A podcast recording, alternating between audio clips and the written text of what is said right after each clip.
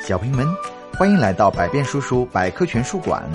父与子将为您爆笑科普十万个为什么。为什么冰浮在水面上，而不是沉下去？小淘气和爸爸回到家，赶快在壁炉旁烤火。小淘气冻得哆哆嗦嗦的说：“嗯，好冷好冷，但是刚才滑冰实在是太好玩了。”爸爸取出抓到的鱼。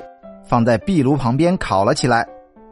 爸爸闻着烤的香喷喷的鱼，悠哉悠哉的说：“嗯，滑完冰还有烤鱼吃，真不错呢。嘿嘿，受点冻不算什么。”小淘气说：“爸爸，刚才我们掉到冰洞里时，冰破碎以后看起来很重的样子，而且是固体。但是为什么冰会浮在水面上，而不会沉下去呢？”爸爸说。嗯，这是个好问题，儿子。冰的密度是零点八，水的密度是一。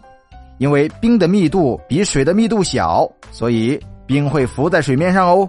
小淘气说：“爸爸，你错了，因为冰只有两点水。”爸爸一听，哈哈大笑：“哈哈，原来这是个文字游戏。嗯，说正经的，儿子，水分子在固态时要比在液态时更占空间，因此。”冰的密度比水小，一定体积的冰块要比相同体积的水要轻，所以冰就浮在水面上了。